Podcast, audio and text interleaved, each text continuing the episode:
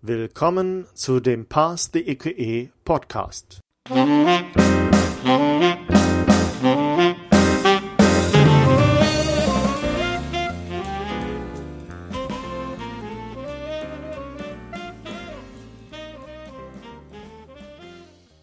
Hallo Leute, schön, dass ihr wieder eingeschaltet habt. Heute will ich ein wenig tiefer in die Bewertungspraxis bei Teil A eingehen.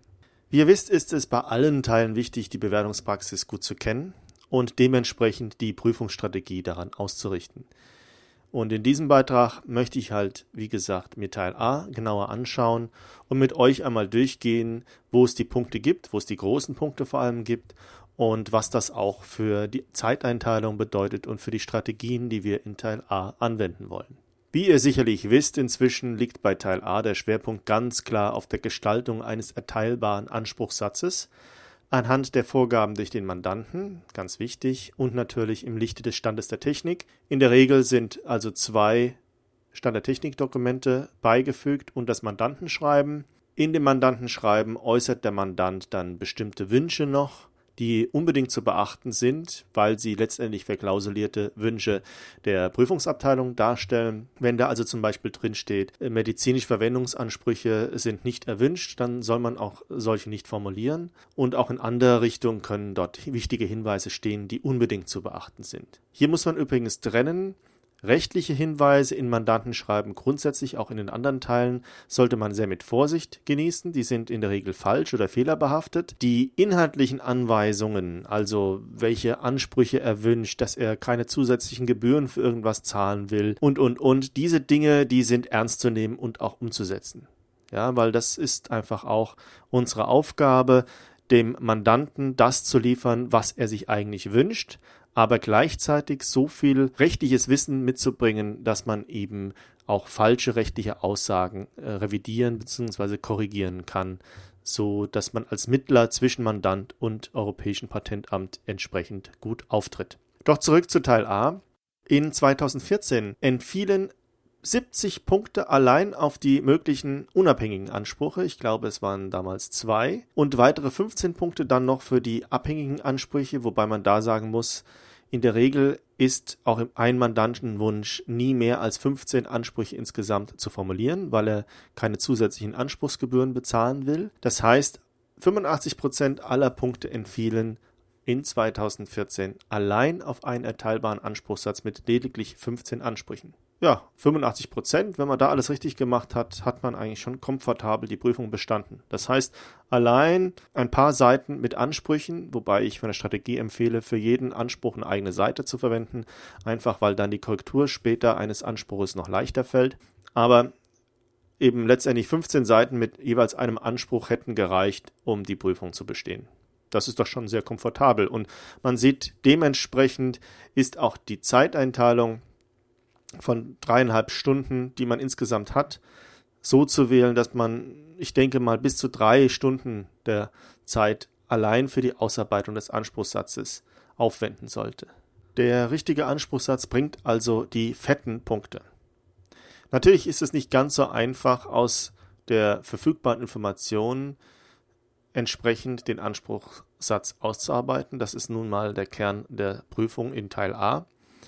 Deshalb ist es wichtig, dass man alle verfügbaren Informationen so gut wie möglich verarbeitet. Das bedeutet eben in einer bestimmten Strategie, in einer bestimmten Reihenfolge und eben, wenn man durchgeht, dann auch sicher sein kann, dass man diesen Arbeitsteil vollumfänglich abgearbeitet hat, bevor man zu einem nächsten Arbeitsteil übergeht. Hilfreich ist es übrigens, dass vom Mandanten häufig schon ein grober erster Anspruchssatz vorgegeben wird. Man muss aber bedenken, dass dieser erste Anspruchssatz meist noch sehr weit von einem erteilbaren Anspruchssatz entfernt ist.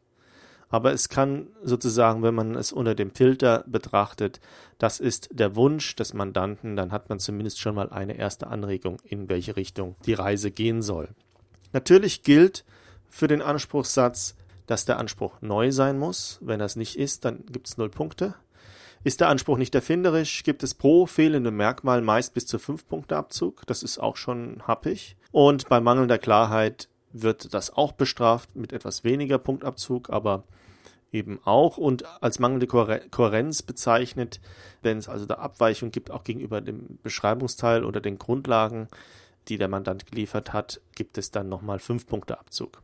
Es gibt noch so Sonderthemen. In der Vergangenheit gab es mal Diskussionen Einheitlichkeit, Uneinheitlichkeit. Meine Erfahrung ist, wenn ich die jüngeren äh, zurückliegenden Prüfungsunterlagen mir durchsehe, dass die Einheitlichkeit in der Regel kein Problem darstellt, beziehungsweise wenn man eine Uneinheitlichkeit erkannt hat, man in der Regel irgendetwas anderes übersehen hat. Man sollte also sehr, sehr vorsichtig sein, äh, mit äh, Uneinheitlichkeit zu argumentieren und hier vielleicht sogar zwei Teilanmeldungen oder zwei Anmeldungen mit zwei verschiedenen Anspruchssätzen vorzuschlagen.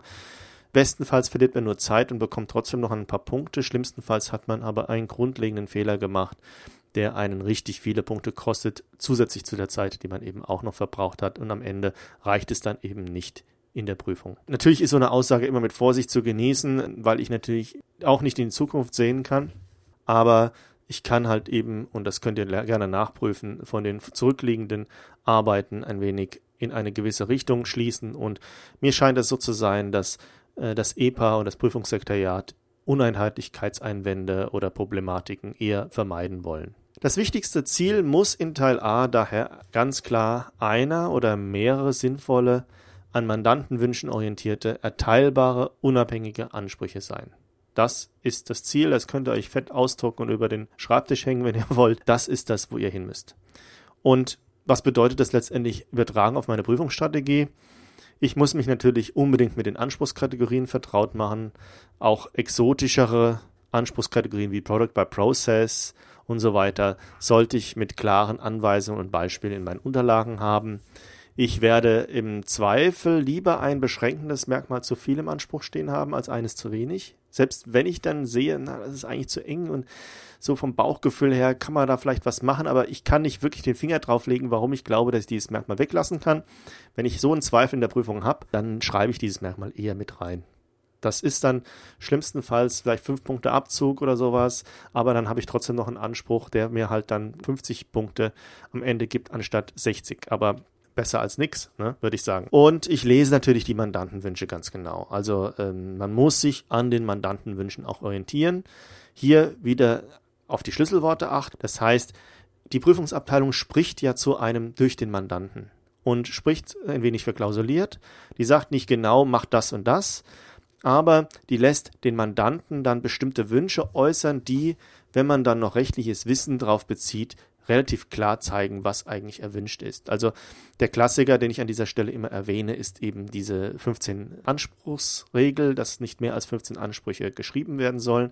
Da steht jetzt nicht im Mandantenwunsch drin, ich möchte nicht mehr als 15 Ansprüche in meiner Anmeldung haben, sondern der Mandantenwunsch lautet dann meist, ich möchte nicht zusätzliche Anspruchsgebühren zahlen müssen und wir als Prüflinge müssen dann sozusagen die Umsetzung machen im Kopf, dass angesichts der Tatsache, dass jeder 16. Anspruch und weitere Ansprüche zusätzliche Anspruchsgebühren kosten, eben hier ein Wunsch versteckt ist, dass nur 15 Ansprüche formuliert werden sollen. Und das ist das, was ich mit so reverser Logik oder verklausulierter Logik meine, wenn ich hier von äh, den Mandantenwünschen spreche. Also das sind eben Wünsche der Prüfungsabteilung. Diese Wünsche sind natürlich auch ganz klar deshalb drin, um auch zu verhindern, dass der Prüfling in die eine oder andere Richtung zu weit wegläuft. Also auch gerade bei den Musteraufgaben jetzt für den neuen Teil A hier stellte sich zum Beispiel auch die Problematik, dass man hier auch pharmazeutische Verwendungsansprüche hätten formulieren können oder medizinische Verwendungsansprüche. Und da wurde ganz klar ein Mandantenwunsch geäußert in dem Schreiben, das dann irgendwie lautete, medizinische Verwendungen sind äh, nicht in unserem Marktinteresse, in unserem wirtschaftlichen Interesse und interessieren uns nicht weiter. Das soll natürlich einfach nur bedeuten, kümmere dich nicht drum, Prüfling, konzentriere dich eher darauf, auf äh, in diesem Fall kosmetische Pflaster und Anwendungen in dieser Richtung. Jetzt habe ich sehr viel über Ansprüche und erteilbare Ansprüche schon gesagt und darauf muss der Fokus liegen, sowohl von der Zeit als auch von den Strategien, die wir anwenden. Aber es gibt auch noch ein paar niedrig hängende Früchte, die man auch mitnehmen sollte, natürlich, wenn die Zeit langt. In Teil A wird immer mehr auf eine korrekte Beschreibung gemäß Regel 42.1c EPÜ gelegt mittels Checkliste, äh, letztendlich Problem Solution Approach, kann man da relativ schnell fünf bis sechs Punkte holen. Weitere leichte Punkte, vier bis fünf Punkte ungefähr, gibt es für eine Zusammenfassung der relevanten Aspekte aus dem Stand der Technik, also der D1 und der D2. Etwas, das also wirklich man fast mit Copy-Paste herunterschreiben kann. Und die Konsistenz zwischen den Ansprüchen der Beschreibung wird weiterhin auch mit Punkten, meistens so auch nochmal fünf Punkte oder so, belohnt. Hier sollte man auch das eigentlich relativ leicht erreichen, gerade weil man ja den Anspruchssatz vorher ausgearbeitet hat. Wenn man es richtig gemacht hat mit seinem Analysepapier auch entsprechend nichts übersehen hat und daher dann auch eine Konsistenz zwischen Ansprüchen und Beschreibung vorliegen sollte. Aber wie gesagt, diese gesamte Beschreibung sollte nicht mehr als vielleicht 20 Minuten der Prüfungszeit in Anspruch nehmen. Und ich würde auch, wenn die Zeit knapp wird am Ende. Und ich sehe, ich habe nur noch 10 Minuten bis zur Abgabe, bin aber noch nicht ganz durch mit meiner Beschreibung, eher dazu neigen, die letzten 10 Minuten wirklich dafür zu reservieren, nochmal alles durchzugehen, eher meine Checklisten zu kontrollieren, zu gucken, dass alle Seiten gut durchnummeriert sind, dass also auch so allgemeine Formalien erfüllt sind bei der Abgabe und da auf der sicheren Seite zu sein. Denn es bringt dir nichts, wenn du noch fünf Punkte mit einer vollständigen Beschreibung rausgeholt hast, hast aber in dem Trubel dann vergessen, den Anspruch eins mit abzugeben. Auch solche Dinge kommen vor. Deshalb also lieber die letzten zehn Minuten noch einmal reservieren für die Endkontrolle. Und in Teil A ist die Zeit noch nicht so knapp, da kann man das wirklich machen. Und man sollte eben nicht mehr 20 bis 30 Minuten eben für die Beschreibung aufwenden und der Rest der Zeit ist eben Analyse und Schreiben der Anspruchskategorien bzw. Anspruch, Ansprüche. Zum Abschluss noch zwei, ich nenne sie mal Hausaufgaben, die ich auch in meinem Blog schon erwähnt habe. Ich würde an dieser Stelle schon mal die Prüfungen der letzten fünf bis zehn Jahre durchgehen und alle Anspruchskategorien einfach mal sammeln, die man dort findet.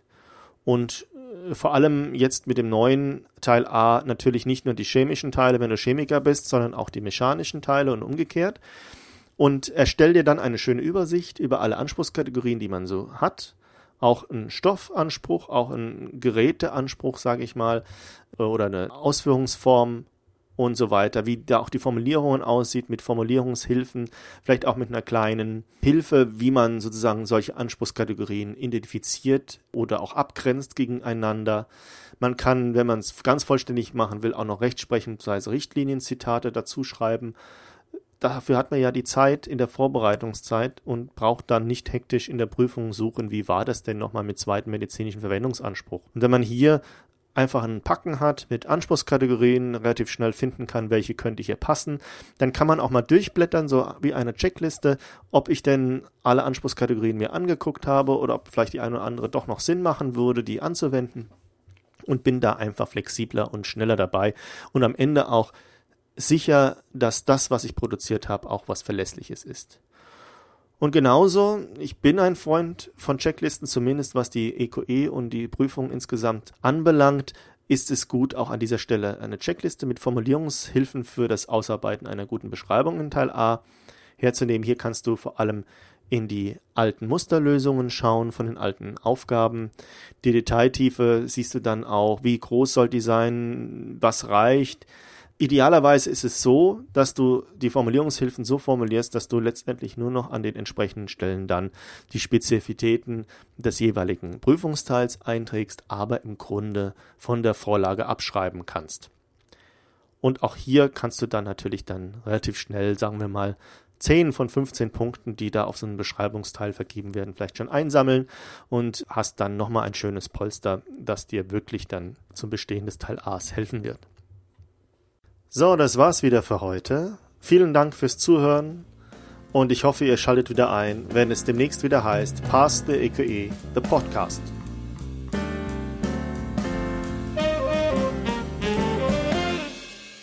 Our theme music is provided by podcastthemes.com.